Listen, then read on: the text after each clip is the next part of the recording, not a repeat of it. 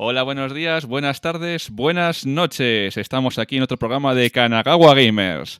Hoy tenemos un invitado muy especial que viene del oeste de Edimburgo, donde crecía y vivía sin hacer mucho caso de la distillería. Javi está aquí. Y también a nuestro coleguita Carlos, compañero de programa. Chicos, ¿qué tal va?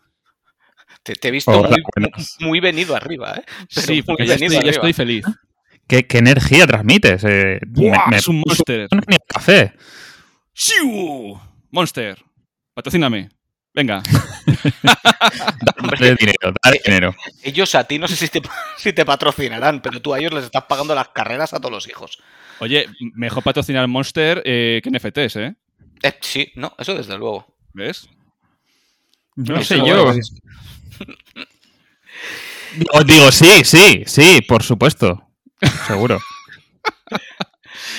Y bueno, esta semanita, ¿por qué tenemos a Javi aquí? Javi, ¿de qué, de qué nos vas a hablar? Porque siempre que vienes aquí eh, va a ser para temitas muy interesantes. Pues em, eh, a, a mí me gustó mucho el programa que, que hicisteis la semana pasada con, em, con eh, la entrevista. Games. Ujú. Path Games. Claro. Y eh, el caso es que a mí los juegos de terror soy un apasionado de los juegos de terror. Y, y esta semana yo creo que lo que podríamos hablar es cómo hace un juego de terror para hacer que tengas miedo. Porque tienes aquel. Y los juegos de terror usan, digamos, técnicas distintas a lo que va a usar una, una película. Lo tienen un poquillo más fácil y vamos a ver por qué. Hombre, es súper fácil. Tú vas a la estantería, ves 80 pavos y te cagas encima. Correctísimo. Hoy vengo sembrado, ¿eh? Preparaos. Pero bueno, antes de empezar con el tema, un consejo de nuestro patrocinador. No, en serio. Eh, las preguntas de la semana, que la semana pasada, cuando tuvimos la entrevista, nos centramos exclusivamente en ella porque lo merecía y los chicos de Path Games lo merecían. Pero esta semana sí que tenemos preguntitas y, eh, y vamos a ello, ¿no? Edu, ¿empiezas tú por la primera? Sí. Impact X64. Si no veis su canal, sois malas personas. Eh, son muchos los juegos que ya incluyen un modo suave, super guía, relajado, etc. Por supuesto, desde mi punto de vista, el apoyo total por facilitar la inclusión a los más pequeños o las personas que puedan tener dificultades eh, de acceso a los juegos. Me gustaría saber vuestra experiencia y opinión respecto a ese tema.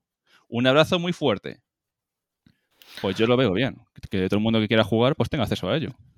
Claro, sí, esto es, pues eso, em, tema de accesibilidad y de niveles sencillos, pero los que hagan falta. Al fin y al cabo, esto se trata de que pueda disfrutar todo el mundo, no es eh, para el club de los elegidos.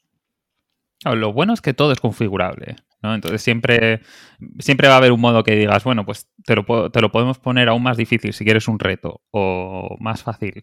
A mí, de uno de los juegos que yo creo que, que lo vi y, me, y lo hizo muy bien fue el, eh, el segundo...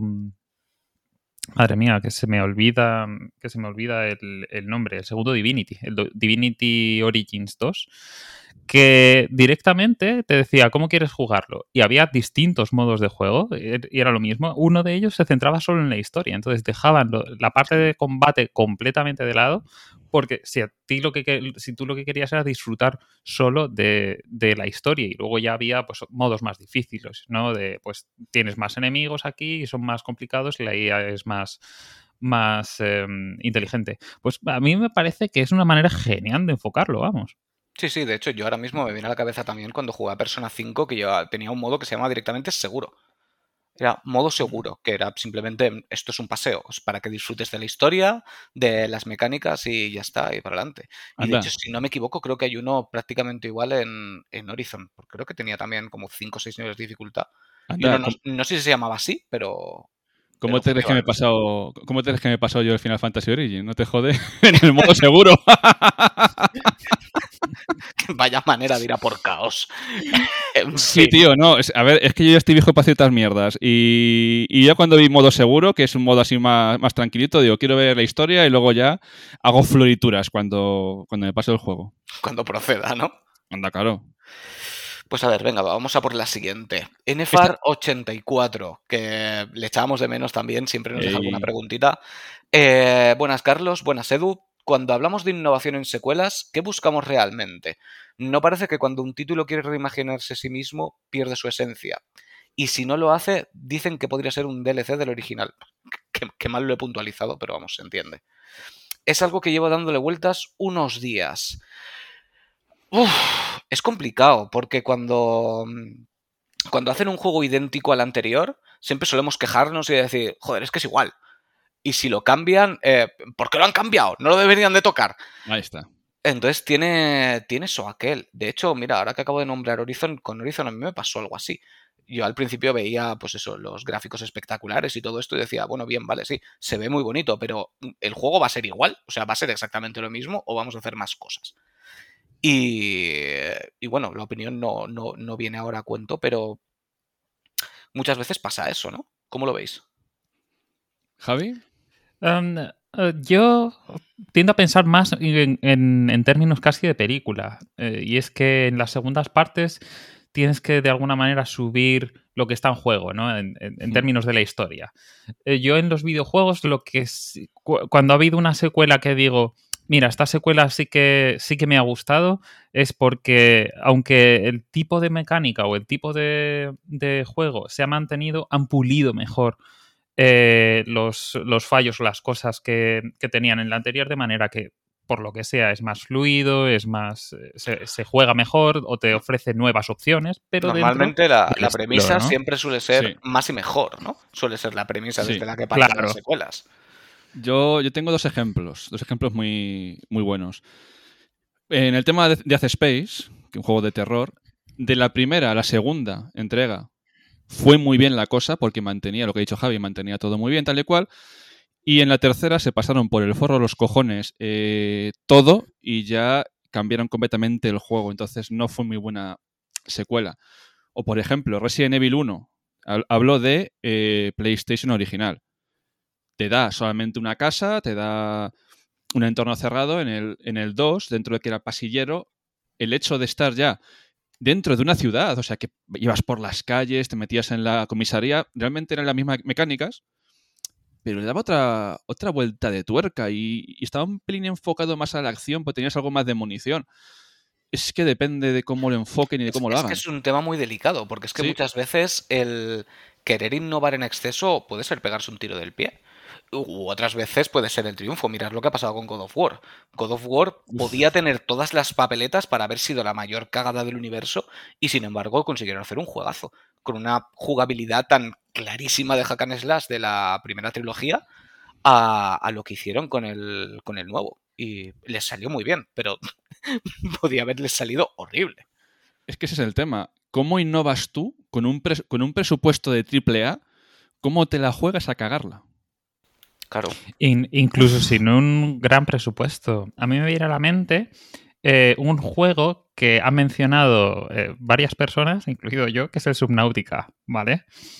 Em, porque lo, mencionó, eh, ¿cómo se llamaba esta mm, vuestra invitada de la semana pasada? Virginia, Virginia. Virginia, Virginia lo mencionó y yo me quedé, digo, sí, esta también es de las de Subnautica.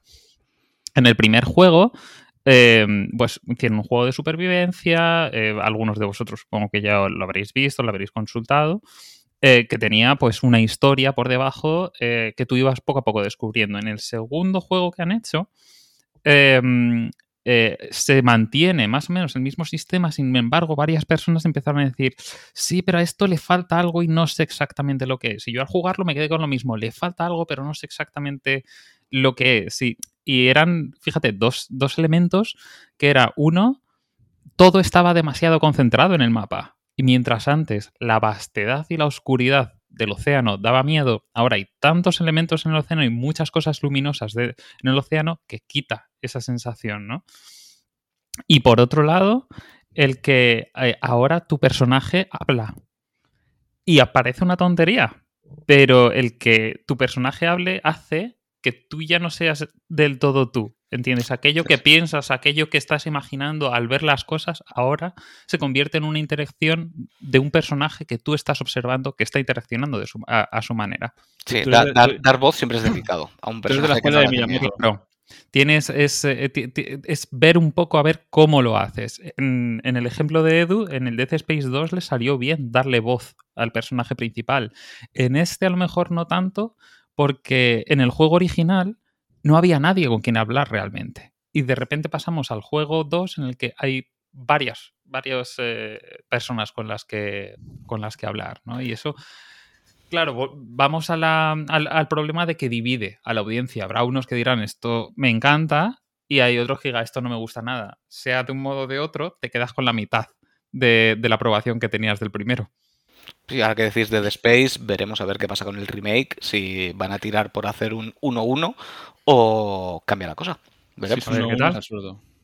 Si es 1-1 es absurdo porque el juego se ve... A día de hoy yo lo veo genial, o sea, con un parche de sí, texturas... ha envejecido muy bien. Yo para, para el programa de hoy me lo instalé, digo, venga, voy a sacar cosas de ahí y, es, y ha envejecido muy bien. Bueno, pues tenemos a Gipsy. Gipsy, este de los míos. Buenas, compañeros de Greñas. Eh, ¿Creéis que la recién anunciada nueva entrega de The Witcher llevará como protagonista a Ciri o pensáis que irá eh, por otros derroteros? Eh, particularmente me encantaría que fuera basado en mi niña de, la sorpresa. yo, Gipsy, no sé por dónde van a tirar, porque yo pensaba que era de la escuela del gato del medallón y es de la escuela del lince, una escuela nueva que se han sacado de, del sombrero. Lo que pasa que ni olvido ni perdón. O sea, me refiero, el estudio la ha liado con el Cyberpunk. Todos los que trabajaban en el Witcher 3 se han, formado su nuevo estudio. Esto es un teaser. Esto solamente es una imagen. No, no, eso te iba a decir, digo, es que no es ni un teaser, es que es una imagen. Sí, es una imagen yo, de verdad, yo no, no, no quiero pecar de hater en este caso, pero me sorprendió ver la cantidad de gente súper emocionada con una imagen bastante pobre, de hecho, oh, no, Witcher, nuevo Witcher. O en serio, ¿estáis sorprendidos por eso? ¿No pensabais que en el momento en el que Cyberpunk estuviera mínimamente acabado, si es que ha estado mínimamente acabado en algún momento, no tenían otro equipo ya preparando el siguiente juego y que iba a ser otro Witcher porque encima se tienen que redimir? ¿Qué, sorpresa hay ahí? Eh, ¿Será Ciri o no? Yo confío en que sí porque les hará vender más. Eh, necesitan recuperar la confianza a la gente y de momento por mi parte la mía no la tienen. O sea, es que también se nos olvida que el propio Witcher 3 cuando salió era bastante desastroso. Lo que pasa es que luego pues lo hicieron muy bien, hicieron DLCs muy potentes y tal. Pero yo es que, primera, es una imagen. Segunda, empezar a sacar trailers. Y tercera, sacar el juego, que lo están empezando a hacer ahora que es una imagen promocional más para la gente, es para desarrolladores que están contratando, están en momento de contrataciones. Es más para contratar a gente que quiera participar en un Witcher. Em, esperarlo para Claro, y esperarlo para final de la generación con suerte, que es desarrollar otro triple A lo bestia. Y esta gente no son muy rápidos que, después de la que han liado y después de, los, de, la mierda que han echado a los desarrolladores en Cyberpunk, vete tú a saber quién se va a poner a trabajar ahí. Yo soy de la escuela, mm, soy del equipo Malder. O sea, quiero creer, quiero creer que va a salir un juego de puta madre y tal, pero hay que andar con, con pies muy de plomo. ¿Tú, Javi, qué opinas? Bueno, no tengo ni puñetera idea. Javi es una persona sincera, joder. Yo sí, sí, sincero. Ha faltado decir, no tengo ni puñetera idea y me la suda. No, no tanto, pero, pero sí es cierto que me temo que de, esto concretamente ni idea. A mí la única duda que se me ofrece es, porque yo pienso, digo, a ver, entonces, los desarrolladores se han ido a otro estudio a hacer pues, otro trabajo. Em, los derechos para hacer juegos de, The Witcher con ciertos personajes los tiene que dar el autor y también los puede retirar. Entonces, el hecho de eh, que, salga una imagen que no es la escuela del lobo, ¿sabes? Por así decirlo, me pregunto, digo, ¿puede ser que haya habido algún tipo de problema a lo mejor en, en, ese área y entonces que puedan, tengan los derechos para hacer, digamos, una historia paralela o sobre personajes que no están ahí, pero que a lo mejor, por lo que sea, vayan a tener un problema. No lo sé, ¿eh? no pero es que de todas maneras es el lucubrar por el lucubrar porque puede ser perfectamente el nuevo enemigo y punto. ¿Sabes? No que se vaya a enfocar desde ese punto de vista. Esto está pensado para que la gente hable y estoy seguro también para tomar el pulso a la comunidad a ver qué pasa. Pues Y está ya- funcionando. Sí, y de hecho ahora mismo se estarán frotando las manos diciendo la gente es imbécil. O sea, les acabamos de dar una putísima mierda y están deseando que les demos otra. Entonces, No, pero, pero es un sistema que, que- es un sistema que funciona, así se genera el hype, ¿no? Eh, eh, es, es el arte de la publicidad. Sí, sí, lo que pasa es que a mí en este caso me fastidia especialmente, porque cuando te toman el pelo, eh, que ahora vayas Mm. creando hype por la vida, pues... Pero bueno, han demostrado no, que no. se puede porque está todo el mundo emocionado y yo pues no lo entiendo. Ya, que me alegro que la gente se emocione, ¿eh? que me alegro, que me parece sí. muy bien porque los videojuegos están para ilusionar. Pero cuando alguien se comporta así, eh, El, el Cyberpunk ha sido muy mal precedente, especialmente con tema de hype. Sí, sí, sí. Sí, además, Sí, además de verdad, que es que es lo que digo, es que tenemos una memoria histórica de mierda. Es que por no cumplir no han cumplido ni con los plazos de los parches. ¿Sabes? Que a estas Mm. alturas, bueno, que leches a estas alturas. A finales de año ya tendríamos que haber tenido parche de nueva generación, no sé cuántos DLCs extra gratuitos y, en fin, pues seguimos planchando bugs. Pero bueno, eh, yo creo que más o menos ha quedado contestado, ¿no? De sobra. Mm. Y la, la última pregunta es de Jerai. Eh, buenos días, chicos. ¿Qué pensáis de las VR2? ¿Creéis que ya van a dar el salto al desarrollo de videojuegos y mundos en realidad virtual o aún le queda tiempo para llegar eh, a lo que nos imaginamos? Le queda. le, queda, le queda tiempo muy fuerte. Quiero decir, tienen buena pinta. Con VR2, asumo que te referirás a las de PlayStation 5, eh, van a ser bastante potentes y, y van a hacer cosas chulas, pero la realidad virtual yo pienso que todavía es una quimera, es un, un gimmick para echarte partiditas sueltas y, y fuera. De momento no... Es muy caro, es muy complicado desarrollarlo y sinceramente, ¿tú te quieres echar un juego de 80 horas pero con gafas que pesan? Yo es que de momento no lo veo. ¿Sabes? Es. Yo lo veo más como una experiencia. Una Es experiencia muy- y para el muy que tenga dinero. divertido. Sí, sí, Sí, no, es- claro. Es, o sea, es muy divertido ver a gente eh, jugar algún juego, algún, eh, alguna sección de estos, de, de estos programas, minijuegos que hacen de terror, intentando taparse los ojos cuando Dios. tienen unas gafas de realidad virtual puestas y no pueden tapárselo. que de hecho, precisamente para el terror es para una de las cosas que me parece más interesante, porque más inmersivo que eso, imposible. Pero, pero no, yo creo que aún le queda mucho. Espero que por lo menos esta generación saquen más juegos que, que la anterior. Porque yo la anterior, sinceramente, no creo que mereciera mucho la pena tener las VR de, de PlayStation. Espero que en esta sí, al menos. Queremos creer. ¿Tú qué opinas, Edu? ¿Tampoco lo ves? Mm, yo es que, a ver, son muy caras. 80 horas con una, con una en la cabeza te, te jode. Y a ver qué juegos salen. Hombre, va, va a salir un Horizon y uno de Aliens, creo, tal. Sí, cierto, cierto. Mm. Sony va a meter pasta, eso sí. Sí, pero es que lo de siempre. Supongo que verán a ver cuánto se vende, porque sí. Todo el mundo dice, es que las VR son las gafas de realidad virtual que más se han vendido. Digo, claro, sí, porque eran las más baratas. Pero es que aún así no han vendido una mierda. O sea, la noticia no es que las VR hayan vendi- sean las que más han vendido. La noticia es que ninguna de todas las que hayan vendido nada. ¿Sabes? O sea, es, es casi residual, porque es eso, es muy caro y sale muy poquita cosa. De hecho, prácticamente todo el mundo está de acuerdo que la, la única revolución que ha habido eh, con VR ha sido Half-Life Alyx, que es una cosa que ojalá algún día lo pueda probar en condiciones, porque se ve que es una barbaridad. Pero fuera de ahí, pues más bien poquita cosa. Bueno, pues estas han sido las preguntas de la semana. Y tenemos un invitado especial. Que viene a través de la Ouija. Vamos a hablar de terror. Y además le hemos dado manga ancha para que él mismo sea el que nos vaya orientando por este viaje y se vaya desarrollando todo. Así que, cuando quieras, tío. Bueno, pues yo creo que lo más básico, básico, básico, al menos para este viaje, para estas escaleras hacia, hacia el, el sótano del terror en los videojuegos, es empezar un poco hablando de, de cómo funciona el miedo en, en nosotros, ¿no?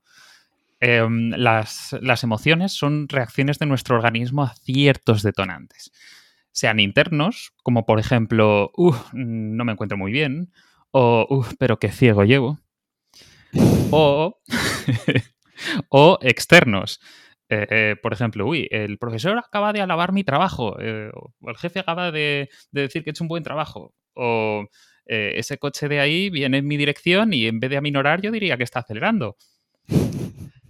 Eh, pues estos... es- Lo que yo llamo lunes por la mañana. Sí. que, que Barcelona es divertida, ¿eh? No.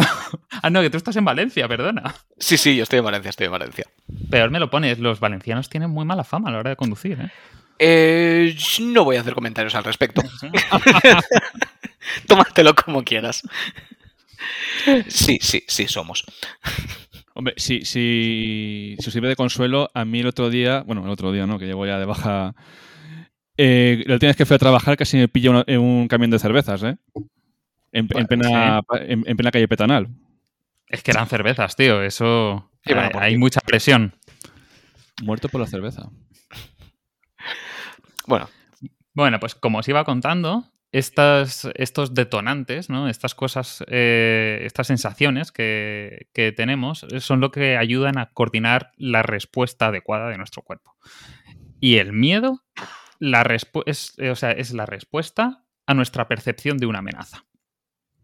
Entonces, la respuesta a una amenaza está tan marcada en nuestro cerebro que tiene una parte muy concreta que se llama amígdala, que está especializada en ello. No sé si alguna vez habéis oído eso de la respuesta a un miedo o algo relacionado con trauma es, o, o, eh, es la respuesta de huir, luchar o quedar separado. ¿Alguna Sí, vez lo, lo habéis escuchado? Suena sí, sí. pues, pues la amígdala es la que se, se encarga de, de disparar esa respuesta. Entonces, claro, eh, dado que, vale, pues así funciona el, el- miedo en, en nuestro organismo. Ahora, ¿qué es lo que tienen que hacer los videojuegos? Pues nos tienen que dar miedo. Y mm, en principio no es muy, fácil porque, claro, eh, ¿dónde estamos cuando nosotros jugamos a los videojuegos? Pues estamos en nuestro ordenador, sentaditos en una butaca muy cómoda, a lo mejor con una mantita encima, ¿no? Estamos en nuestra zona más la más segura que podemos tener. Entonces, claro, ¿qué es lo que tiene que hacer? Hacer que nos empecemos a sentir un poco menos seguros. Literalmente hay cientos de técnicas, si, hablamos de cosas concretas, que los eh, videojuegos, los programadores usan para generar esa sensación, esa sensación de amenaza. Ahora vamos a hablar todo de sensación de amenaza porque en eso se basa. Un videojuego te tiene que generar una sensación de amenaza artificial. Entonces, yo lo que he hecho un poco es digo, bueno, pues vamos a hablar de algunas de ellas un poco resumidas, generalizadas, para que empe empecemos nosotros a sacar ejemplos de, de, juegos o incluso si os arrancáis también de alguna, de alguna película, pero yo creo que si, si podemos, tiramos de juegos, ¿no? Sí, sí. Antes has hecho una referencia al final de la escalera, ¿puede ser? A la película. Somos unos frikis de la película de terror cojonudos, ¿eh? Eh, Sí. Esto va a ser el, el podcast de las referencias. Sí. Eso es otra referencia, sí. Bueno, pues entonces, ¿qué es lo primero a lo que van a recurrir los, los programadores eh, o los diseñadores de juegos? Voy a decir diseñadores porque no solo son los programadores, ¿no? Correcto, sí. Conectar miedos de la vida real con miedos eh, del entorno virtual. Es decir, a una por, por poner un ejemplo más sencillo, a una persona que le den miedo las arañas, si dentro de un videojuego se encuentra con, un, con una monstruosidad de aspecto arácnido, le va a dar más miedo, porque está conectando con algo personal de ellos. Pero es aún más, un poco más allá. Um, tú imagínate, estás en casa, eh, está un poco oscuro. Eh, se supone que estás solo, estás en el salón y escuchas una voz de algún lugar en la casa. Si alguien te cuenta esto, ¿tú qué crees que es? ¿Qué crees que, va, que te va a decir qué es lo que, lo que vivió, lo que experimentó? Uf, que había, había alguien en la casa. Había alguien en la casa. ¿Algo más? No sé, iba- iban a por él. Iban a por él. ¿Tú alguna vez has visto eh, alguna película de asesinos, de, home invasion, ¿no? De, gente que entra en la casa y va a por ti? Aunque eh, tú ya estás conectando esa imagen y esa historia con un evento que es escuché una voz dentro de casa, que podría ser perfectamente, por ejemplo, eh, hay alguien en el portal. O em, creo que hay fantasmas en mi casa. Todas estas historias que a nosotros nos han contado desde que éramos pequeños, que nosotros luego hemos contado a nuestros amigos porque daba un morbazo que te cagas a ver si les podías dar miedo, ¿no? Las historias de la Ouija y de todo, desde pues, de asesinos, todas estas historias. em, son cosas que nosotros ya llevamos, digamos que, es- que están de alguna manera metidas dentro de nuestro inconsciente, dentro de una especie de relato interno. Cuando los diseñadores de juegos se ponen a diseñar un juego, lo hacen con la mm, asunción de que nosotros tenemos, o sea, conocemos cierta parte de ese folclore. Es muy interesante cuando te vas, por ejemplo, al terror de una cultura con la que no estás familiarizado. Nosotros tenemos un poco más idea a lo mejor de terror en Asia, pero en general muchas personas les parecen muy extraño la, eh, muchas referencias dentro de películas japonesas o asiáticas porque no entienden que eso, lo que te están enseñando, está conectado con algo de su propio folclore. Mientras nosotros podemos entender más cosas, más cosas en términos de esto es, un de- esto es un demonio y esto es una posesión. Más eh, una idea judeocristiana del, del miedo. Mm, Demonios, Claro. posesiones. Entonces, eso juega un rol ya de por sí. Y, pero, y luego nos podemos ir a cosas eh, del estilo de alienígenas, eh, monstruos eh, con forma de serpiente eh, o con forma de insecto. Son fobias además muy comunes, la sangre. Son fobias que son muy comunes. Entonces es muy fácil que, que más gente conecte con ello. De hecho, si os dais cuenta, en los juegos AAA de terror, eh, siempre están los mismos miedos a los payasos, la sangre, las arañas. Exacto. Hablamos de Resident Evil, ¿no? Los niños pequeños. Los niños Los pequeños niños que tienen voces pequeños. aflautadas. Mira, había, había un, un juego de Lovecraft que era Dark Corners of the Earth, de Bethesda, el juego creo que era, que entrabas en una casa y estaba una niña eh, con un dibujo en el suelo y, y había un monstruo y, y la madre y te decía, son, son dibujos de papá y mamá. Y decías, joder, por favor. O sea, los niños dan un mal rollo acojonante en los juegos. Sí, sobre todo cuando están, digamos, fuera de donde deberían estar. Por lo que Sí. estabas comentando antes, estás en tu casa, oyes un ruido, oyes una voz, entras en la habitación de al lado y hay, tal y como ha dicho Edu, una niña sentada haciendo un dibujo en el suelo. Que no debería de estar porque tú vives solo. Es, es algo que tenemos en nuestro folclore, como bien has dicho tú, da mal rollo. Y, y muy clave lo que has dicho es, esto no encaja en este entorno. Esto Claro. es algo discordante Sí. con, con la narrativa, con lo que está pasando. Claro, porque un niño pequeño de base eh, no tiene por qué dar miedo, salvo que sea tu hijo y te esté pidiendo una consola de nueva generación. Pero en, ese- en este caso, tú se supone que estás solo en casa, eres soltero y de repente, pues eso, pues hay un niño dibujando en el suelo de tu salón. Y de hecho, seguro que más de uno ahora mismo está mirando hacia su izquierda o hacia su derecha, en plan de, no hay un niño por aquí, ¿verdad? Pobrecitos míos, los que están escuchando el podcast en mitad de la noche. Madre mía.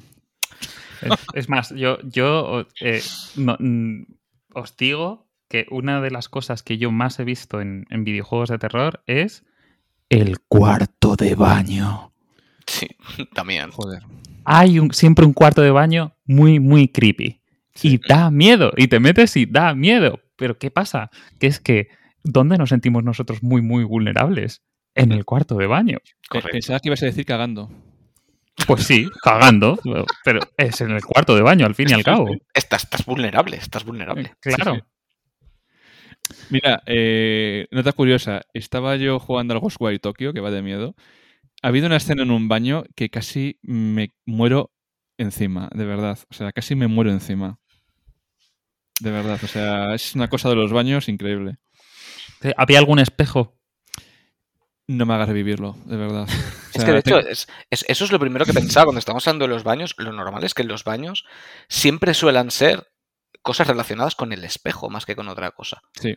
Siempre que o tu reflejo no refleja lo que debe, o estás viendo a alguien detrás, o hay vaho en el espejo y algo se escribe, o mm, te estás mirando y empiezas a sangrar por orificios que no deberías. No necesariamente. Imagínate, entras en un baño que tiene algo que es siniestro. De por sí, tú ya sabes que estás jugando un juego de terror, así que sabes que hay amenazas, ¿no? Em, vas mirando el baño, observando, y hay cuatro cubículos con sus tazas del váter. Están todas abiertas, menos una, que está cerrada. Hmm. Ahí hay algo raro, ahí hay algo que es distinto, y hay algo que dices, no sé lo que hay. Y el miedo a lo desconocido es algo que, que luego voy a, voy a comentar brevemente porque es algo bastante eh, importante de, de cómo, cómo se juega, cómo, cómo los, los diseñadores juegan con este terror y, y que forma parte de nuestra psicología.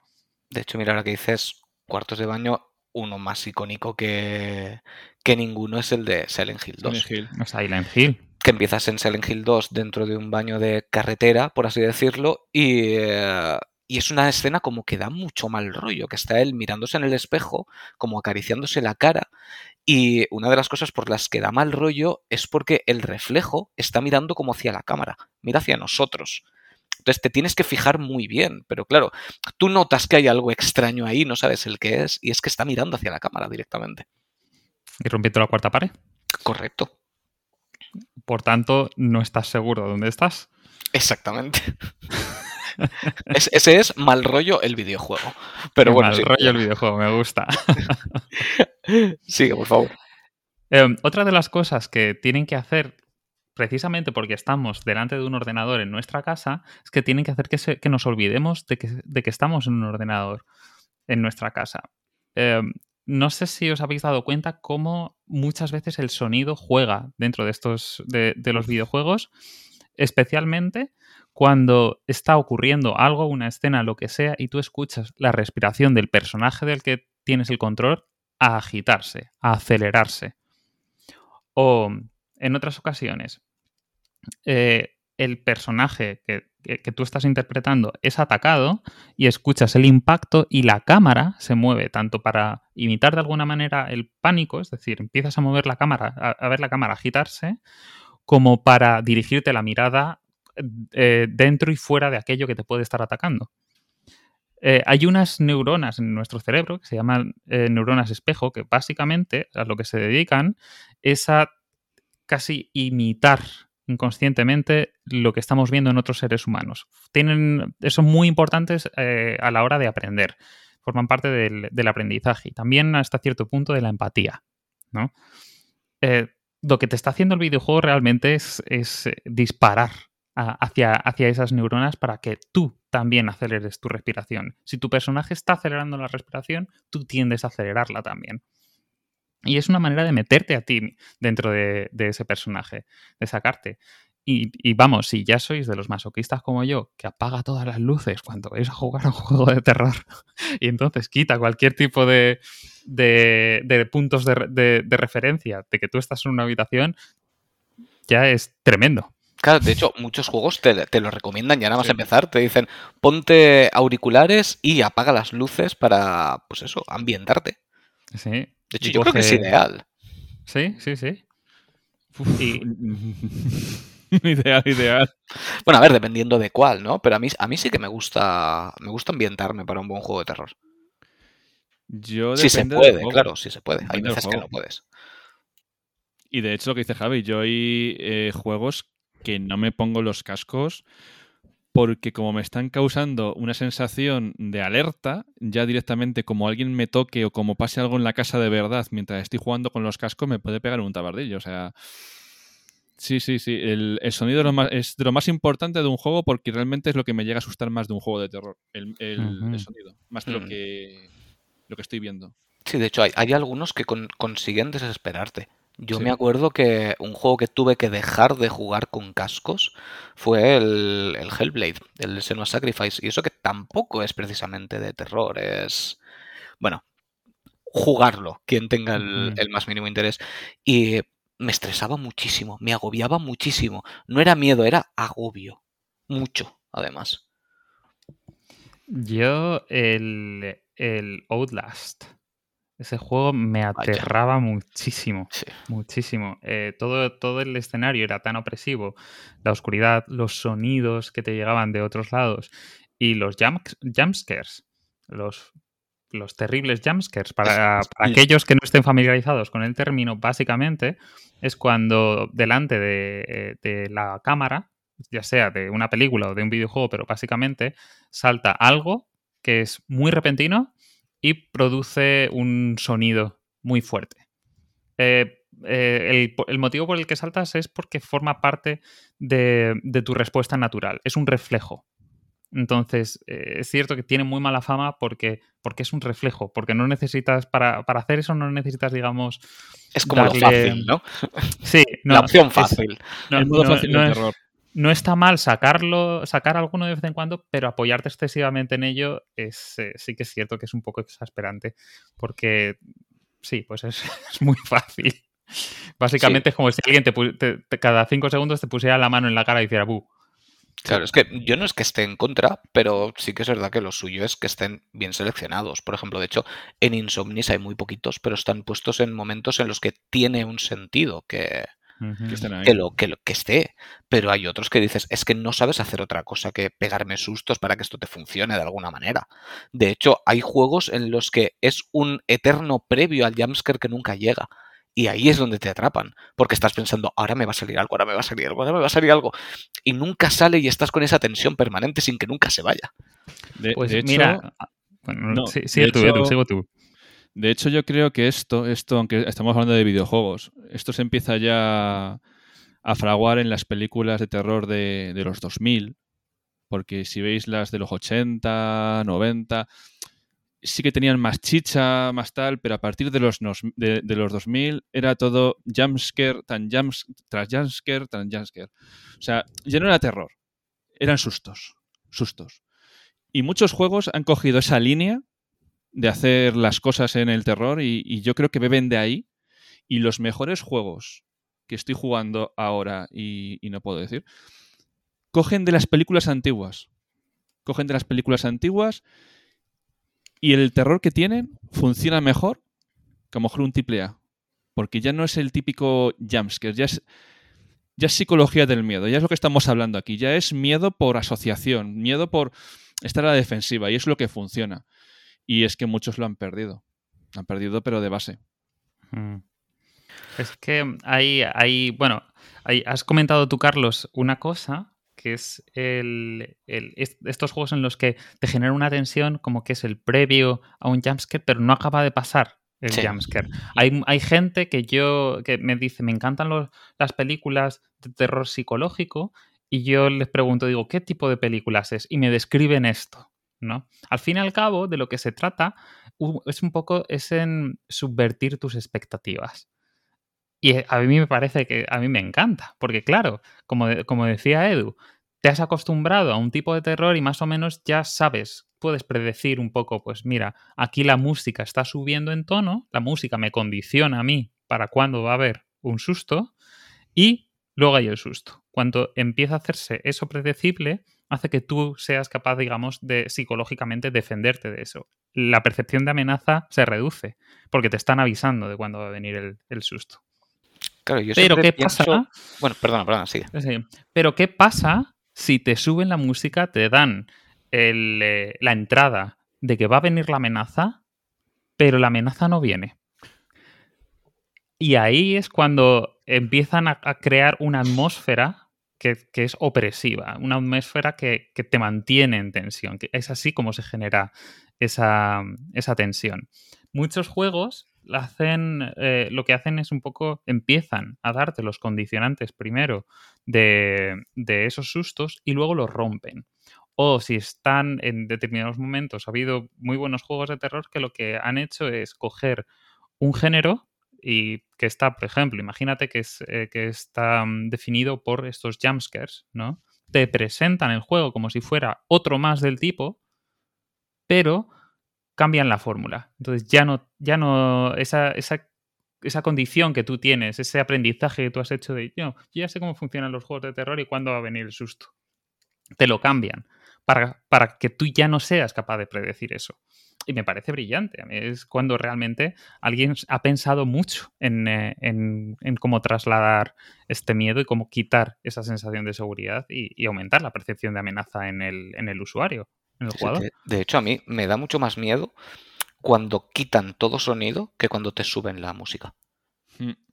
Que de repente se hace como el silencio y dices, mierda, algo se viene. Porque al final yo creo que lo más, lo más inteligente y lo más complicado de conseguir para mí es que te generes tú tu miedo. Porque al final es, es, es- es lo más jodido cuando estás, pues eso, vamos a juego estándar que estás en una mansión, no hay sonido, no estás oyendo cosas raras, simplemente estás en un entorno desconocido para ti, presientes que es hostil, es mal rollero, pero no está sucediendo nada. No está sucediendo nada y tú, sin embargo, estás cagado. Porque tú te estás generando él a ver si detrás de esta puerta, a ver si después de que haya recogido esto, a ver si... Eso creo que es lo complicado realmente. Sí, y además has dicho algo que me parece muy clave, que es cuando tú mismo te asustas, ¿no? Y la mejor manera de que te puedas asustar a ti mismo es que te, es que te den un espacio en el que tú puedas poner o imaginar aquello que más te asusta. Claro. La ambigüedad, ¿no? Sí. Eh, cuando en, en muchos juegos eh, abunda mucho la oscuridad y juegan con el miedo a la oscuridad incluso te dan alguna... Estás en un entorno muy oscuro y hay un ruido o dos ruidos. Y a lo mejor puedes percibir de dónde, de, de dónde vienen, pero no identificas qué son. ¿Por qué? Ahí te dejan ese espacio para, como tú dices, imagínate lo que es. Vuélvete loco imaginando. Exactamente. Su- sufre tú solito y piensa lo que quieras. Que a lo mejor no es relevante. Solo son dos ruidos que han querido poner ahí. Sí. Pero tú ya estás haciéndote tu historia en la cabeza. Hmm. Pues, pero, eso, claro, claro, por eso están bien puestos, porque eh, precisamente el, el miedo a la oscuridad es un miedo que nosotros tenemos arra- arraigado evolutivamente, porque mm, por cómo funciona nuestro cerebro, nuestro cerebro tiende a prestar mucha más atención y mucho antes a, la amenaza. Eh, para, que os hagáis eh, una idea, eh, se han hecho varios estudios sobre esto. Me acuerdo de uno de ellos, que ah, este temo que no me lo he preparado, yo me, me acuerdo de haberlo leído en su momento, en el que mm, estaban estudiando cómo identificaban los niños amenazas o cosas que daban miedo. Y un niño eh, eh, pequeño, de menos de un año, es mucho más eh, eh, hábil a la hora de identificar una serpiente de un ramo de flores.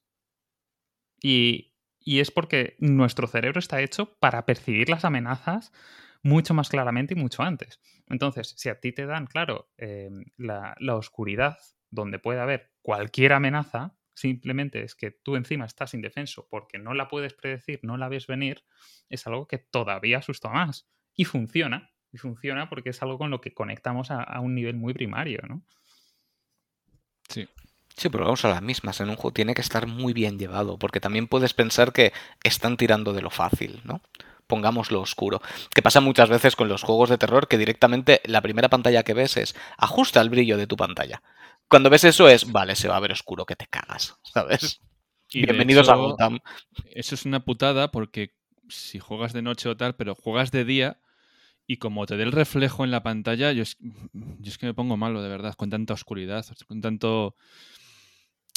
Es- Bueno, yo- tam- también hay otra cosa, y es que la oscuridad es más fácil de programar, de diseñar, que, que mm, eh, un cuadro, por ejemplo, ¿no? Que a mí me fascina eh, em, eh, cuando, cuando contabais, cuando en el, en el programa anterior, cuando, cuando comentaba que, que cómo habían ellos recreado los cuadros en la casa, ¿sabes? Yo digo, eso, eso es un trabajazo que flipas. A mí me, me- parece genial, me parece magnífico. Y todo el diseño. Yo además me, me ponía a pensar, digo, vamos a ver. Eh, yo ya me pongo a jugar a juegos que son un poco más que son un poco más de juegos de construcción, rollos Satisfactory, Subnautica, No Man's Sky, en los que te puedes construir una base y me vuelvo loco simplemente diseñando paredes, ¿sabes? Decirte, a ver, ¿y cómo, cómo- dónde pongo una habitación aquí y otra acá y otra allá? Porque no soy un arquitecto, no tengo ni puñetera idea, entonces lo único que ap- apunto a que no parezca todo un bloque cuadrado enorme. Digo, aquí vivo yo. de que parezca formas, un poco más realista. Imagínate diseñar una mansión como hacen ellos. De todas formas, estamos hablando de oscuridad.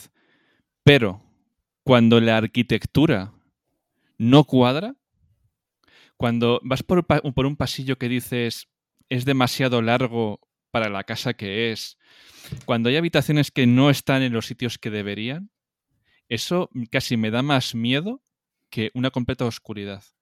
Porque mira, yo os digo, yo trabajaba en inmobiliaria y tuve que ver una casa muy vieja, abro la puerta, enciendo los plomos, pues estaban bajados, y me encuentro un pasillo larguísimo en un piso pequeñajo, pero enano. eh, con paredes de papel de estas, vamos, con- pues como, los de, como la del Insomnis, eh, con papel pintado rojo hasta la mitad, eh, madera hasta abajo y tal y cual, y yo veía la casa por dentro y digo, había algo dentro de mi cabeza que digo, es que no, cuadra con lo de fuera.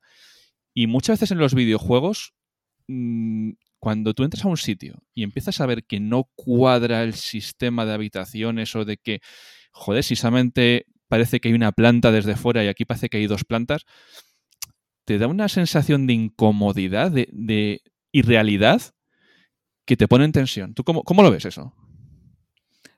Pues lo, lo veo sobre todo em, como la, más que de, de- de- O sea, esa incomodidad es cuando te quitan a ti mismo el control. Al fin y al cabo, esa indefensión. Y esa indefensión es porque no sabes dónde estás. Volvemos a lo mismo. Eres vulnerable. Hmm. Imagínate. em, estás en, en una nave. Llamémosla el Ishimura, ¿vale? Por ejemplo. Me suena. ¿Te suena? De algo. Eh, Sabes que en la nave hay cadáveres reanimados em, alienígenas mutantes que te atacan y chirrían y estás eh, cagándote en tu traje espacial. Eh, dices, pero no pasa nada porque tengo este, esta cortadora de plasma que la uso normalmente para soldar, ¿sabes? Pero bueno, voy a intentar a ver qué pasa con ello. Si esto es un pasillo, ¿sabes? Solo tengo que disparar para adelante. Avanzas un poco y te encuentras con que estás en una intersección y hay ruidos. Esa es la sensación de soy vulnerable. No puedo, eh, eh, no puedo defenderme por todos lados. Y lo peor es que encima te suelen poner la- el dispositivo de, de salvar en, ese, en esa intersección. Y recordemos que en el Death Space, cuando tú guardabas, te podían seguir atacando. Me cago en Sí, mar. sí, sí. El primer susto siempre es especial. Sí. Yo, a mí me pasó eso, sobre todo en el Alien Isolation. Cuando dije, no, no, no, espérate, aquí puedo cargar, cargo y respiro. Y según estaba cargando, ¡pum! Muerto. La sensación de, de- de- de defensión también en los, vi- en los videojuegos a, a mí me agobia mucho y casi prefiero un juego de casquería fina o un juego Casquería en plan... fina. Casquería fina. Sí, sí, sí, sí. Vamos, yo, yo, yo lo llamo así de, de toda la vida de Dios. De- desde cuando yo, con 8 o 9 años, me escapaba a ver Alucine en la 2, no sé si vosotros lo veíais, Sí, yo me Sí, acuerdo sí, de sí, eso. sí. y desde ahí ya cogí un, un gran amor por el, por el gore y el terror. Y, y, por ejemplo, a mí me da igual verme películas gore o verme películas de terror, pero las películas que, que estás indefenso completamente, que no te dejan tal, me agobian muchísimo. Por eso me, agobia mucho el Alien Isolation y, me agobian mucho los juegos de yo no puedo hacer nada contra la amenaza porque va en contra de mi, de mi forma de pensar. Porque yo, si me pasa algo, lo primero que pienso es coger un palo y, y la reo. Y cuando ves que no puedes, es un agobio. Sí, que de hecho muchas veces suelen tirar también de ahí del control tosco de tu personaje para que te sientas indefenso. Ujú. Control tipo Fí- tanque. Fíjate Los que primeros absurdo. Resident Evil, Alone in the Dark. Sí, bueno, hay- tampoco sé hasta qué punto era por también falta de recursos, pero, pero sí que es Pero- cierto que es, es- esa dificultad añadida, eh, o esa ausencia de armas y que te tengas que apañar con lo que hay, eh, claro, te, te está dando un contexto más real, porque, claro, sí, el- un, un pecado de Resident Evil 4 en adelante fue, vengo con un arsenal, me da igual lo que venga porque los voy a reventar a todos, ¿sabes? Le estás quitando miedo. Eh, pero si lo único que tienes es un palo o algo, ¿sabes? Eh, se empieza a complicar la cosa. Mira, yo contra más me hago viejo, valoro más la saga de Silent Hill que la de Resident Evil, porque Resident Evil pues, te hace gritar del susto. Pero Silent Hill te hace pasar miedo de verdad. O sea, yo con el 1 pasé miedo de verdad. Yo, fíjate, me he dado cuenta ahora con los últimos remakes de Resident Evil que yo siempre he dicho que era súper fan de la saga y me he dado cuenta de que realmente no era súper fan de la saga. Era fan de la primera trilogía y ya, es que ni siquiera del 4. El 4 es un juego que a mí en su momento no me convenció porque ya era como muy de acción y eh, los remakes sí que los he disfrutado mucho, tanto el remake del 1 que salió en su momento para GameCube y ahora está hasta para tostadoras, que me parece brillante como se hizo, y los remakes ahora del 2 y del 3, pero realmente ya está, o sea, yo los spin-offs, ninguno. Bueno, perdón, y Code Verónica. Code Verónica lo jugué en Dreamcast en su momento y me, me encantó. Me parece un juegazo increíble. Y nunca se le ha hecho ningún caso, lo cual no, no lo entiendo. Y, y eso tiene delito porque Pero no realmente son... es el 3. Sí, correcto, realmente será el 3. Es el 3. Pero no quitando el 1 y el 2, porque ni siquiera el 3, el 3 ya son jumpscares. Eh, no me parecen tanto juegos de terror. Me parece ¿Por que eran... ¿Qué es, qué es lo que cambia en, el, en, en ese- en esos juegos? O sea, en, en- en los últimos. Eh, que vas armado hasta los dientes y te lo ponen cada vez muchísimo más fácil para que puedas asesinar a todo bicho viviente. O sea, que la amenaza es- se reduce claro, porque o sea- tu, tu habilidad para defenderte o para acabar con esa amenaza aumenta. Exactamente, tú lo has dicho, esa es la clave, sí. Y por ejemplo, a ver, eh, cuando, cuando tienes al, al Nemesis y al Mr. X, al principio te dan miedo, luego ya cuando le pillas el punto a la, a la IA, le, le empiezas en plan, un, dos, tres, un pasito para adelante, para atrás, y ya le sabes vacilar, ya sabes dónde tienes que meterte, sabes que en la zona segura puedes abrir la puerta y decir, olis, que no me coges. Entonces ya, ya no te causan tanta amenaza. Yo ya, por ejemplo, el Mr. X y la Dimitrescu, pues digo, pues sí. O, Nemesis, digo, bueno, ya cuando coges el truco a, a- a esquivar y tal, digo, pues estás ahí, me das por saco, en vez de eh, esta zona que me la pase corriendo en dos minutos, haces que me la pase corriendo en siete, pero tampoco es que me dé miedo. Bueno, eh, es que eso es para, para hablar aparte. Lo de Claro, por, Dimitrescu. por- por- por eso Silent Hill da, da tanto mal rollo comparado con Resident Evil. O sea, no, no, no son el mismo objetivo el que, el que persiguen. En Silent Hill yo lo he pasado muy mal. Ya hace tiempo que no, porque parece que no consiguen dar con la tecla con un juego decente. Pero yo le he pasado muy mal con esos juegos, ¿eh? Que te empieza a sonar la radio esta que llevas, que empieza a distorsionar y sabes que viene algo y no sabes por dónde viene. O muchas veces que vas andando por una de las localizaciones, yo qué sé, el hospital, que ya claro, te las ponen divertidas. Un colegio, un hospital, un que ya de por sí te genera ese mal rollo y de repente vas andando y empieza a cambiar la ciudad y dices, no, por favor, que vuelve a cambiar otra vez, no quiero. Y se te llena todo de rejas, de óxido, de enfermeras sin brazos y sin cara. Eh, hostia, es que, es que tela. Pero es, que lo del hospital, lo del hospital, ahora que he salido de uno y está metido en un hospital, es un entorno que se presta al terror porque tú ahora mismo, eh, ahora mismo hay una amenaza y bueno, no salgo corriendo porque tengo un lumbago de UPA, pero si estoy, bien, eh, voy corriendo. En un hospital, cada vez que iba al baño, iba cojeando, apenas tenía movilidad. Estás en un, en un entorno que no es el tuyo con apenas movilidad. Y encima es un entorno donde tú te encuentras mal, donde tú estás mal, realmente. Cuando estás en un hospital es porque te estás curando. Entonces, la sensación esa de que te pase algo en un momento tan vulnerable es como si estuvieses en un baño. Y por eso siempre el hospital se repite y se repite y se repite porque es un sitio... Vamos, yo, yo, yo lo flipo. Yo, de hecho, he jugado a un juego que tenía cachos de hospital. Jugué casi de empalmada de salir del hospital y me revolvía viendo ciertas escenas del juego porque me imaginaba dentro del hospital y digo, joder, me llega a pasar esto a mí allí y es que me pego un tiro. También, Edu, acabas de salir del hospital y te vas a jugar. Yo no, sa- no sabía que ese juego tenía cachos en hospitales, ¿eh? Todas No también, los hospitales se prestan mucho al miedo, aparte de que son mal rolleros de por sí, también hay miedo a lo desconocido ahí y normalmente en un hospital, pues por desgracia, muere mucha gente. Entonces, para juegos que tiran de lo paranormal es, es, es, es un caramelo igual que un cementerio. Es exactamente Además, lo mismo. además Ojo. funciona de otra manera. Eh, nosotros funcionamos con asociaciones y tenemos asociaciones muy fuertes. La asociación que tú tienes con un hospital, que son, son viene de las experiencias que, yo que tú hayas tenido en un hospital o que alguien que tú conozcas ¿no? haya tenido en un hospital.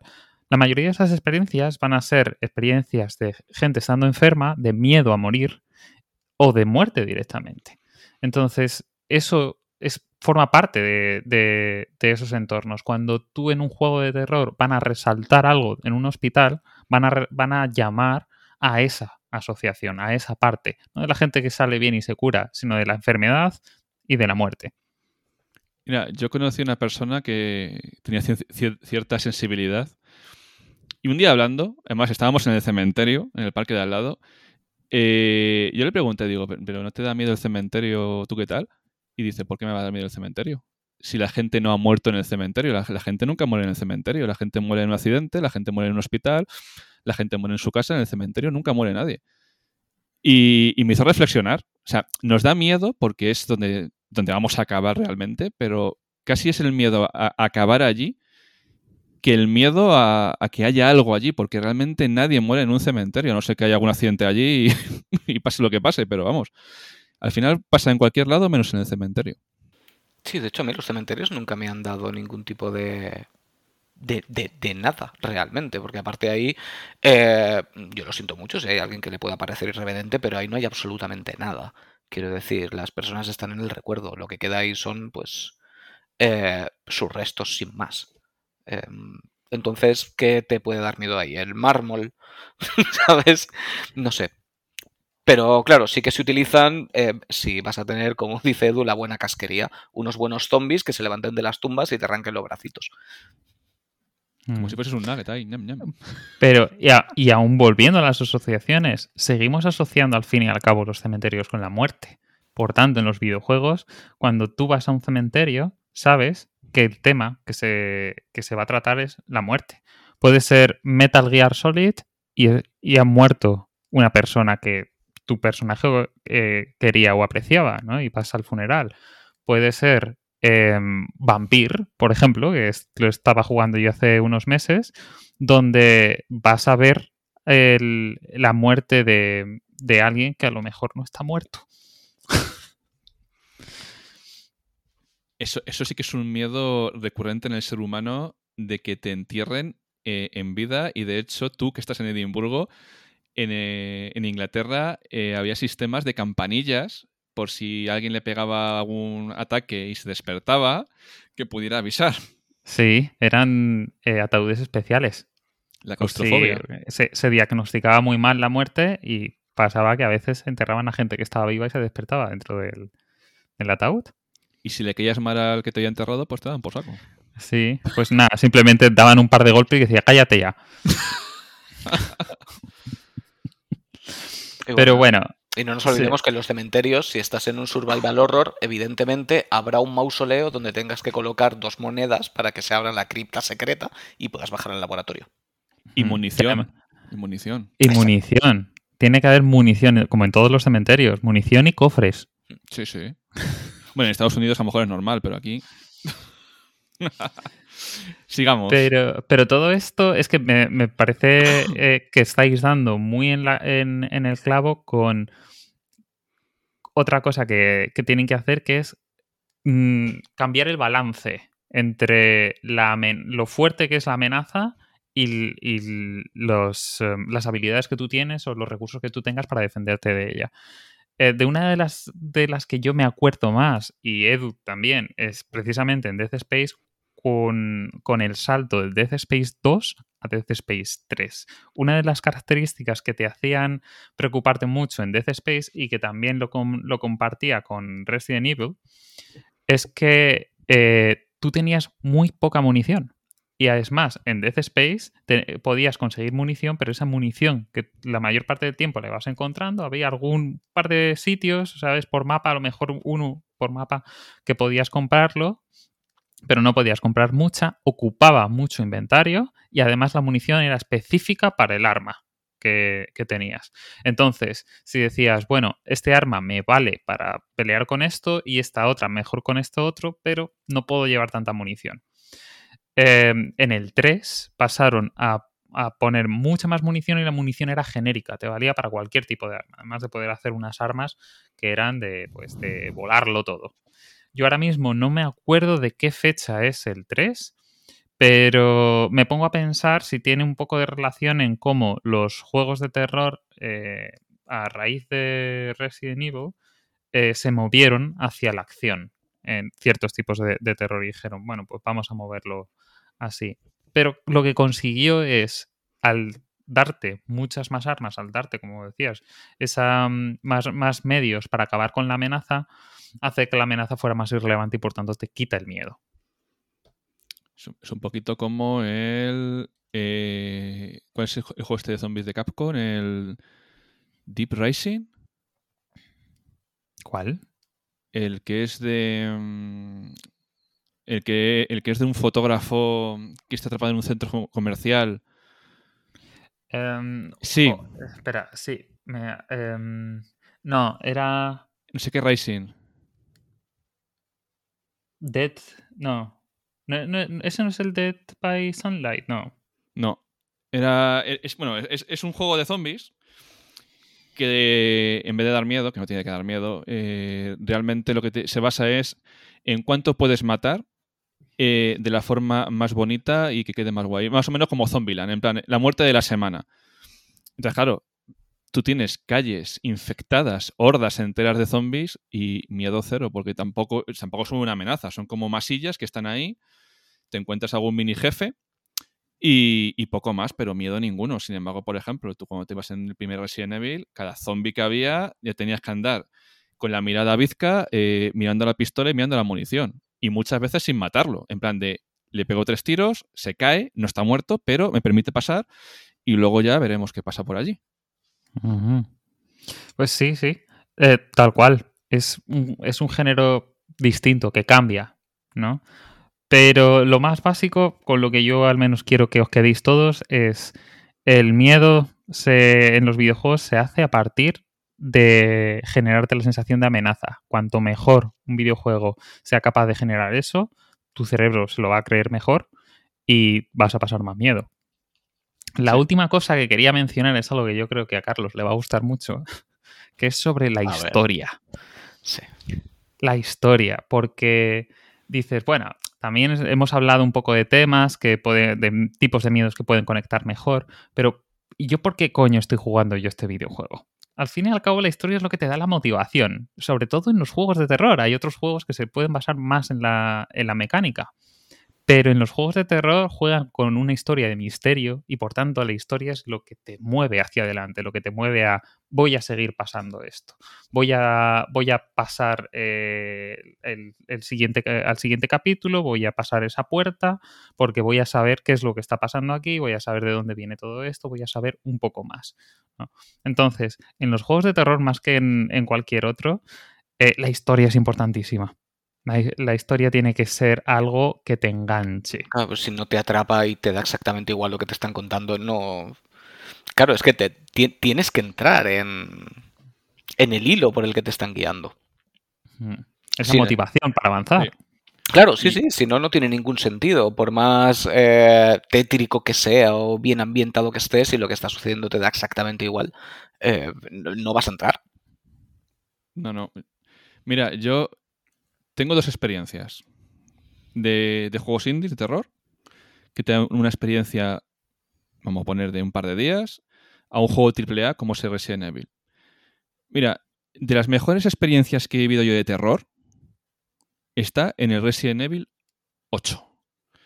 Hay una parte del juego, una parte del juego, que es la casa Be- Beneviento. Si esa, si esa parte del juego estuviese poco, poco cortada, se habla de ese trozo, eh, que es el mejor que hay. magistral. Pero luego tienes el resto del juego que dices, joder, vale, hay cachos que me gustan, cachos que no, pero luego también la historia eh, está hilada de cojones. Tú sabes que es un Resident Evil porque a 10 minutos de terminar el juego te encuentras en una habitación con cuatro documentos y te lo hila todo. Entonces ya, aunque tengas tú ese cacho del juego que es magistral, el resto del juego ya te sobra. Sin embargo, en un indie, historia cerrada, empiezas con un concepto, terminas y ahí vives el miedo de verdad, porque ves cómo ves que va avanzando poco a poco, que todo se está hilando, que todo está avanzando, que todo te está metiendo en un cuello de botella, que te están llevando donde ellos quieren y estás sintiendo el verdadero miedo. No, y muchas veces también porque mm, como estabas comentando antes, una amenaza deja de serlo cuando te has acostumbrado a ella, ¿no? Sí. Entonces, si estás con un Sí. juego indie que te está proponiendo un tipo de amenaza distinta que no has vivido porque les gusta probar experiencias nuevas y es muy contenido, son pues eso, dos horas, tres horas, durante todo ese rato te va a atrapar.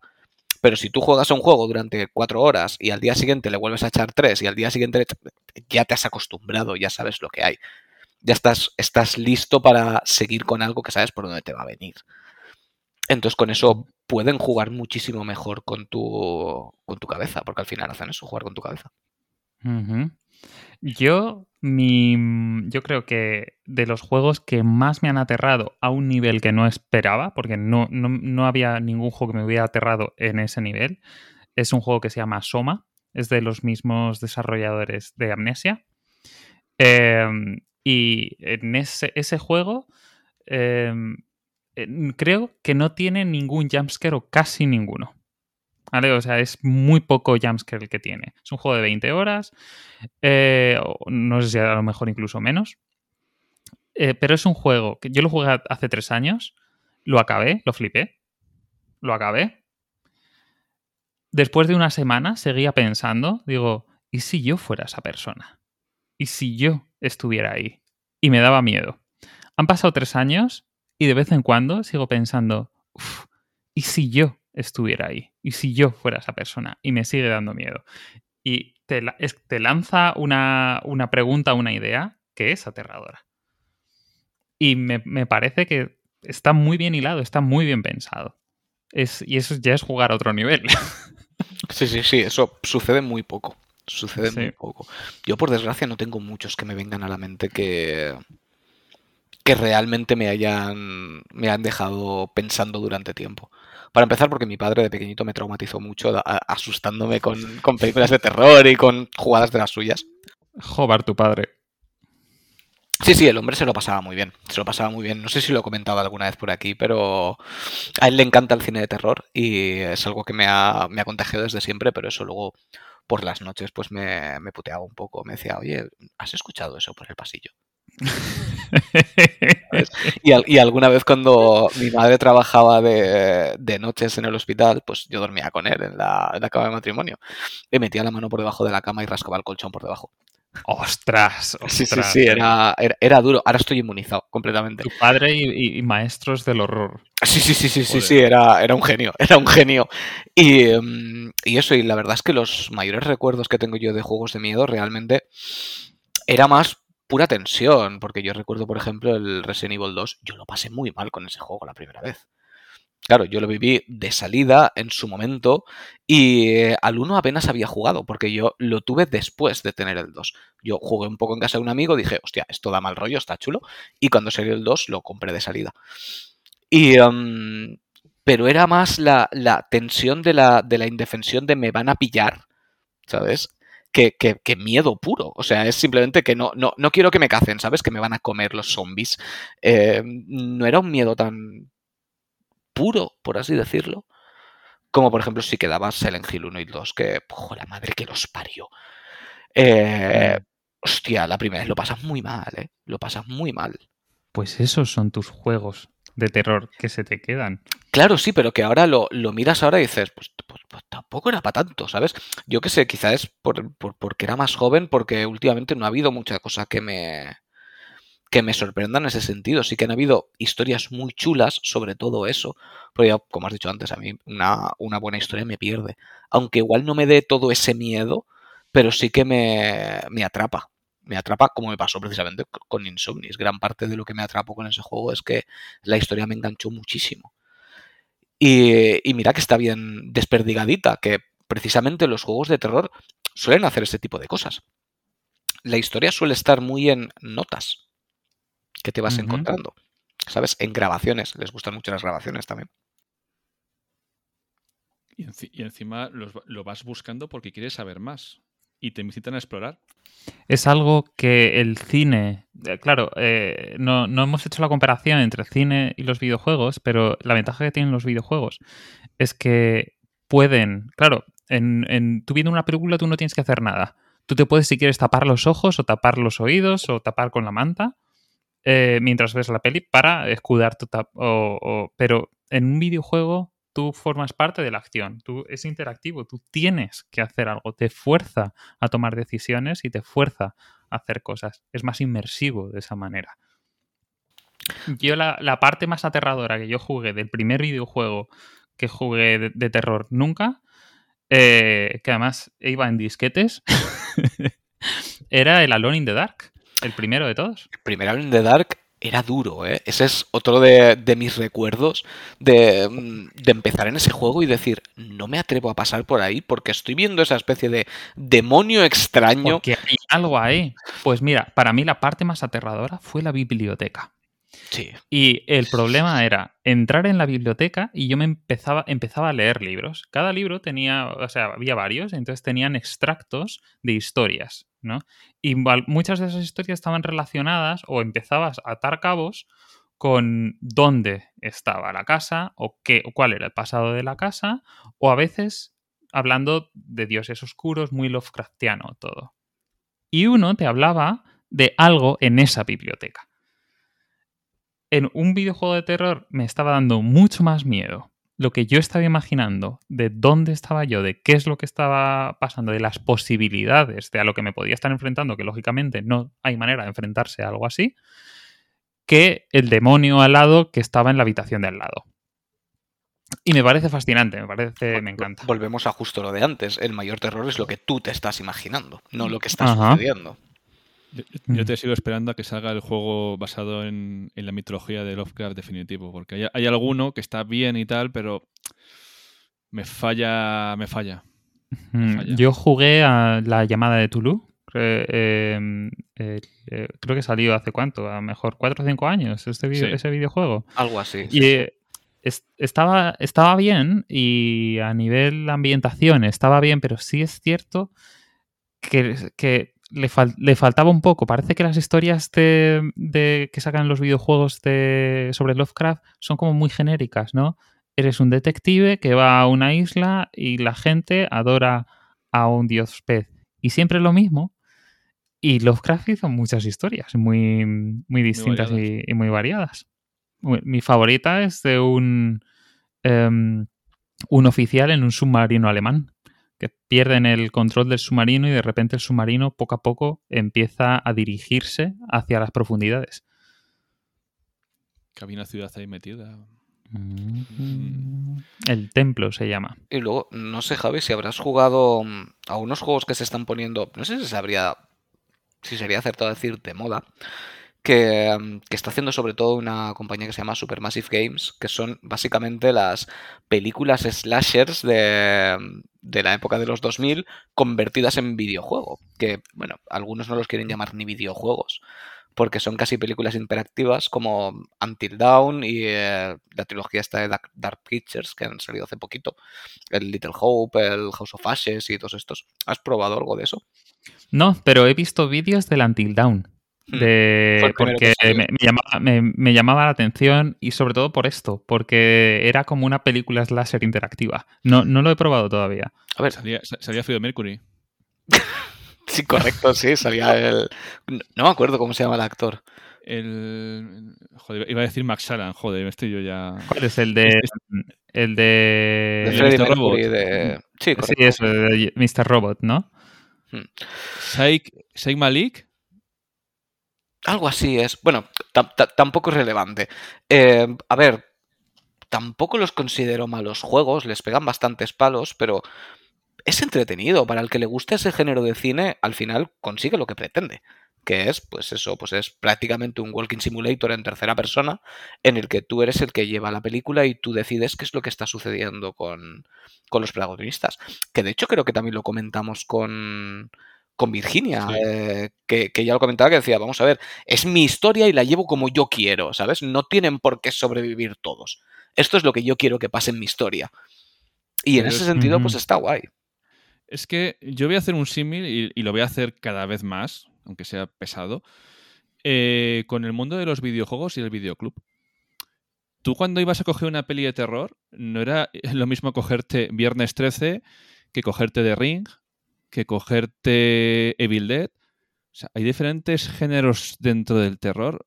¿Por qué tienen que ser todos los juegos de terror iguales? Cada uno tiene sus mecánicas. O sea, y la gente se acostumbra a no, es que como es un walking sim- simulator, es que no da miedo, es que no, hay diferentes tipos de terror y tenemos que acostumbrarnos a, diferentes enfoques a ello. Eh, siendo un walking simulator, a mí me parece que tiene más visos de de terror porque es más probable que tengas menos armas, que tengas menos maneras de defenderte. No, y que te sientas más tú el que lo está haciendo. Sí, sí, sí también. Mm, Los, los que son en, en primera persona, como si fuera un shooter, eh, agárratelos también, ¿eh? Que si está bien Mm. llevado. mm, es que tengo, tengo uno en la mente, pero no me acuerdo del nombre.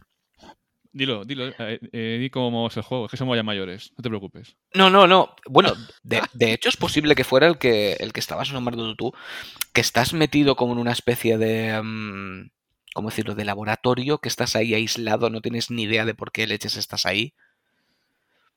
Es, Uy, que, no, pues no me suena. es ¿eh? que no me acuerdo cómo se llama, tío. ¿Es, ¿Es rollo mm, actualidad o en el futuro? No, no, actualidad, actualidad. No me acuerdo, tío. Ahora, ahora lo buscaré mientras seguimos hablando a ver si, a ver si lo Hostia, encuentro. uno que estabas en tu casa, No, no, no, no, no. pero luego ibas al laboratorio, que te metían ahí a hacer unas pruebas. No. No, no, no, no. Est- Estás directamente en un, en un laboratorio. Uf. Es que no me acuerdo, tío, no me acuerdo. Ahora lo buscaré. Yo de, de los, eh, de los últimos juegos que, que yo he jugado, y no sé si esto catalogarlo como terror, pero sí tiene unos elementos que me parecen flipantes, que es, tiene cierto grado de ruptura de la cuarta pared y tiene una historia increíblemente intrigante, eh, es Inscription. Eh, lo que pasa es que es un juego del El que... de cartas. El de cartas. Es, un juego de es cartas maravilloso, se lo recomendaría a todo el mundo. Que Es tiene una historia alucinante y con algunas cosas, algunos elementos y mecánicas que, claro, yo no he visto en ningún videojuego antes. Em, sí, sí es uno que yo también recomiendo eh, porque eh, hay, hay elementos de, de película y de thriller que te dejan sorprendidísimo. So- sobre todo para ser un juego de cartas. Sí, Y además es que es que no, te- no- te no te lo. Te sueltan ahí en medio, te empiezan a decir cosas, tú no entiendes nada, y esta carta sirve para esto, y esta para lo otro, y de repente te cambia la mecánica, y de repente te vuelve a cambiar otra vez. Y no sé, tío, es. Es espectacular. Es espectacular. Y ha salido ahora un, um, una, como una actualización, eh, pero todavía no la he jugado. Así Pues, que para mira, los yo no que lo no sabía, jugado, eh, porque añaden, es, es como un, un DLC gratuito. Se llama The Kaisis Mod. Eh, para los que aún no lo hayan jugado, es un buen momento para, para probarlo. DLC gratuito, que, que dos palabras que rara vez van juntas. ¿eh? Sí.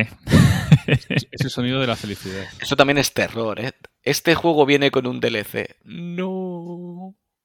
Sí. Eh, yo, yo estoy, yo soy de los que ha, ha cogido el eh, No Man's Sky tarde y, y la verdad es que viendo vídeos de cómo era al principio y cómo es ahora, sobre todo viendo la cantidad de contenido gratuito que llevan años metiendo, es, es- la verdad es que es refrescante. Desde el apocalipsis de cuando salió. Sí, sí, sí, sí.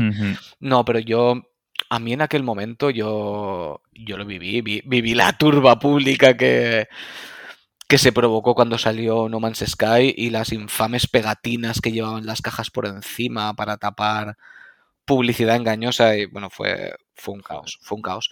Em, y a mí personalmente el, el famosísimo Murray, el, el director del juego y de la y de Hello Games, me daba pena porque yo creo que fue una Mm. persona a la que quizá le prometieron más de lo que le debían prometer, se le promocionó más de lo que se le debía promocionar. Era un programador de repente en medio de, programas de televisión donde él no sabía ni qué decir, ni cómo... No sé, yo creo que le, vino todo muy grande y se lo comieron. Y se lo comieron. Pero desde luego han hecho mucho más de lo que se prometió inicialmente y creo que se dice muy poco eh, lo mucho que están consiguiendo. Que luego te jugará, Sí, sí. te gustará más o menos el juego. Pero. Pero coño, se ha redimido, ¿eh? Ya me gustaría a mí que, que Cyberpunk acabara teniendo un cambio tan brusco como este. Sí, sí. Y la comunidad sigue creciendo y ellos siguen añadiendo contenido. Sí, sí, sí, sí, no paran, no paran. Sí, e- es el verdadero Star Citizen. Porque eso es el día que reviente. Ostras, Star Citizen. Se me había olvidado ya. Sigue eso por ahí. Hay gente que sigue invirtiendo miles de dólares en naves. Cuando ya han salido, cuando ya han salido, gente que está cercana al estudio, de impagos, ha sonado estafa por todos los lados y gente que sigue metiendo dinero ahí. Eso, eso, eso un día va a, re- va a reventar y nos vamos a reír del Cyberpunk y nos vamos a reír. Vamos a estar haciendo podcast de eso por lo menos un año. Pero Porque ¿quién sí. te iba a decir a ti hace 10 años que podrías decir, sí, porque se está formando una burbuja del Star, Sin- del Star Citizen? Pero es que han jugado mucho, han jugado mucho con lo. Cuando pasan cosas de estas, juegan con nuestras ilusiones, como ha dicho antes Carlos. O sea, joder, eh, tú quieres eh, tener tu nave, pero andar dentro de tu nave, tú lo que quieres es, es vivir tu vida en el espacio. Y esto te lo prometía, te prometía planetas reales, andar dentro de tu nave, viajar de- en tu nave, o sea, te, te prometí una segunda vida eh, en un entorno espacial. Pero claro, tú te pones a pensar con, con dos dedos de frente el nivel técnico que lleva eso de programar eh, cuando estás en la nave, cuando estás eh, en el planeta, programar el movimiento de las naves, eh, programar la entrada al planeta. Pero eso, yo lo siento mucho, pero en Dios. gran parte es, es culpa nuestra. Quiero decir, sí, sí, sí, yo, no puedo evitar recordar cuando salió el primer tráiler de Anthem y la gente se hacía tremendos pajotes con el puto tráiler. Y digo, pero vamos a ver, es que no estáis viendo que no van a hacer eso. ¿No veis que no se puede? Y de hecho luego el juego se pegó tremenda hostia. O sea, no, no valió para nada. Que hay ciertas cosas que sabemos ya de antemano que la tecnología todavía no está preparada. Queremos está creer, preparada. pero no. Claro, queremos creer que sí, pero no. Pero es que no ves que no. Es que además no hace falta ser ningún genio. Es que se ve venir. Se ve venir. Pero bueno. que para- eh, Para, para los, eh, los oyentes nuevos, es que antes de empezar eh, la grabación estábamos hablando del hype del nuevo Witcher y del hype que hubo con, con Cyberpunk. Y es que yo, por ejemplo, mira, eh, yo, yo me di cuenta de que Edu tienes un problema cuando después de la Andrómeda vi la imagen del nuevo Mass Effect, vi a Liara y dije, joder, tengo hype. Y me di dos guantazos a mí mismo y- y- y- y me dije, Edu, recuerda, recuerda, el hype está dentro de nosotros. Porque siempre queremos el mejor producto. Pero tienes que coger a tu adulto interior y decir, no, mm, ponte al volante, porque si tú siempre haces... Mira, yo esto lo, explico como el nuevo Pokémon. El nuevo Pokémon que se va a hacer en España. La gente se está haciendo unos pajotes mentales con las evoluciones, con, con los escenarios, con todo. Cuando salga el juego real, van a decir, ¿esto por qué no está? ¿Esto por qué no sé qué? ¿Esto por qué no han hecho así? el hype es el auténtico terror. Sí, el hype es el- Sí. lo peor que tenemos nosotros en la, ahora mismo en la industria. Este yo creo que tendría que ser la conclusión del programa. El auténtico terror Me- es el hype. Me gusta, me gusta. Lo, lo- lo podemos poner así, como, como puntos, como conclusión. El hype es el terror. Se podría hacer un juego indie que tratara sobre eso, ¿sabes? De que tú, tú eres alguien al que constantemente le están poniendo futuros juegos, te emocionas porque crees que van a salir y nunca salen. O Hype, eres- el octavo eres- pasajero. Tú tienes, tienes que desarrollar un juego y, cada, y cuando sacas una noticia y dices, pues mira, ahora hemos conseguido eh, esta tecnología para hacer que el personaje se mueva moviendo así los pies. Y la gente dice, ¡hola, tío! ¿Y también vais a poner que vuele? Se, se llamará marketing el videojuego. Sí. Sí, ¿por qué no? Pues que, que y que haga un montón de movidas. Luego llega, llega el día cero y dice, es que técnicamente era imposible. Entonces, ¿por qué dijiste, por qué dijiste que sí? Mentiroso. Exactamente. No, pero es que mm, lo que estábamos diciendo antes, gran parte de la culpa es nuestra. Gran parte de la culpa es nuestra porque, vamos a ver, es que si eres tan tonto de creértelo, eh, te, te mereces que te la lleves. Te mereces el azote en la cara. Es que te lo ha ganado. Y, Pero, y- y bueno. realmente somos, somos los más tontos porque al final cae- caemos todos, ¿eh? O sea, no, no os penséis que os estamos llamando tontos a todos, a vosotros. Somos tontos todos. Bueno, también es cierto que, es que la labor de- del marketing es generar el hype, porque como ha pasado un poco con, con Cyberpunk, con Cyberpunk, eh, a ti lo que, lo que les interesa mucho, sobre todo a los, a los inversores, es que en cuanto se, el juego sale a la palestra, que haya una cantidad de ventas o de, pre de precompras. ¿sabes? ahí. eh, las más grandes posibles, porque ese es un dinero ya asegurado. Puedes sacar el juego incluso si no está listo o le falta, eh, sabiendo que tú ya ganas, o sea, tienes una ganancia eh, neta ya con, con eso. Y luego ya, pues bueno, pues ya es el desavisado. Sí, lo que pasa es que hay que tener cuidado con el tema del, del marketing, porque el marketing sí está para crear hype, pero no está para mentir. O sea, tienes que crear el hype dentro de lo que tú vas a sacar. Hmm. Eh, Para, parafraseando a los Simpson, está la verdad y la verdad. Exactamente. Yo, muchas veces pienso, y, y, se y se lo he preguntado a algún amigo abogado, en plan de, pero a ver, si tú, por ejemplo, te vas a comprar un coche y te, pro- y, y- y te prometen eh, X características y si te lo compras y no es así, les puedes denunciar. ¿Por qué en los juegos te ponen, no? Publicidad eh, engañosa. no, te ponen abajo un disclaimer, eh, puede que no sea el producto final. Y dices, joder, entonces ¿para qué me lo enseñas?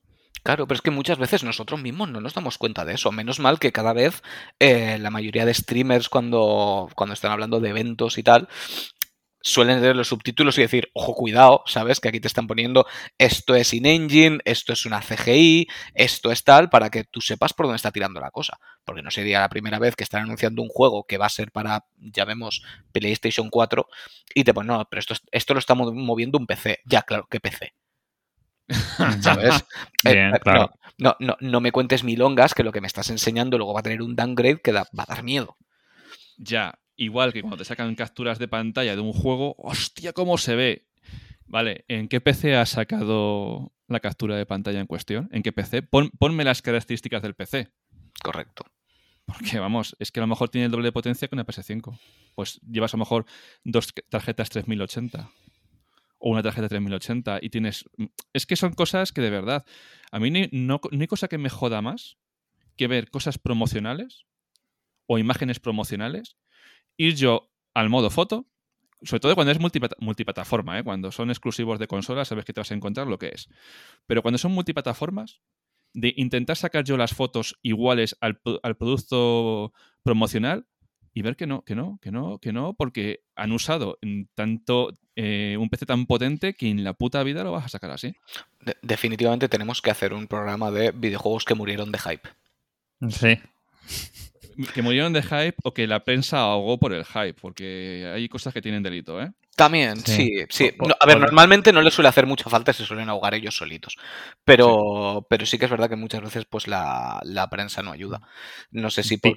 Peter, Peter Molyneux era famoso. por- Hombre, el molinete. Sí, sí. Sí.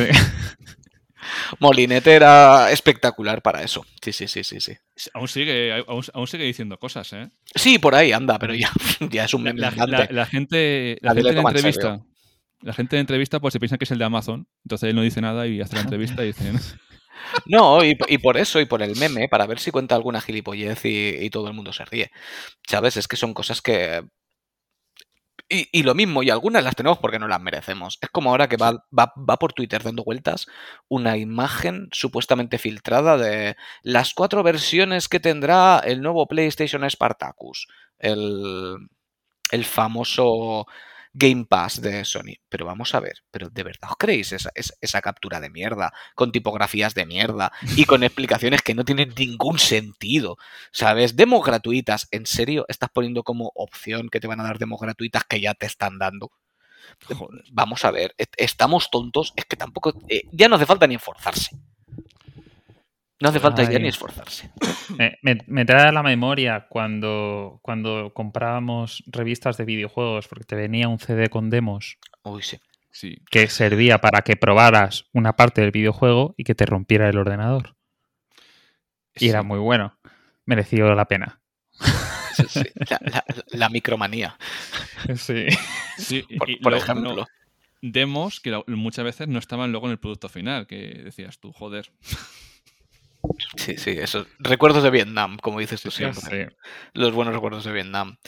Pero bueno, Javi, tío, ha sido un placer como siempre tenerte por aquí. Ya Igualmente. se nos vuelve a ir de madre y, y tenemos que aprender a hacer los podcasts más contenidos. Sí, que luego nos sí, dicen, sí. chicos, os habéis flipado un poquito. Y bueno, porque no habéis escuchado el previo, porque nos enganchamos en nada. Sí, no, la, la- la pre- la previa ha sido casi más larga que el programa. Un día, Sí. un día abrimos Patreon para que la gente se meta en los, en los previos y seguramente que nos dejan de escuchar. Pro- probablemente. probablemente. Los- lo- nos vamos a cortar un montón en los previos, así, ¿eh? Madre mía. Si se enciende la luz, madre, madre mía. Pero de verdad, como siempre, chicos, un placer, sobre todo a ti, Javi. Muchas gracias por haber vuelto. Y, Gracias por invitarme. y no va a ser la última. Y lo sabes. Tenemos Yo encantado, chicos. Inserte Julio Iglesias aquí. Y lo sabes. Planes terroríficos para ti. Y quería también despedirme de nuestro pequeño Timmy. Porque estaba jugando a la Ouija y al final no me podía despedir. Espero que todos habéis pasado un tiempo terrorífico en este programa. ¡Hasta luego! Por Dios santo. Yuyu.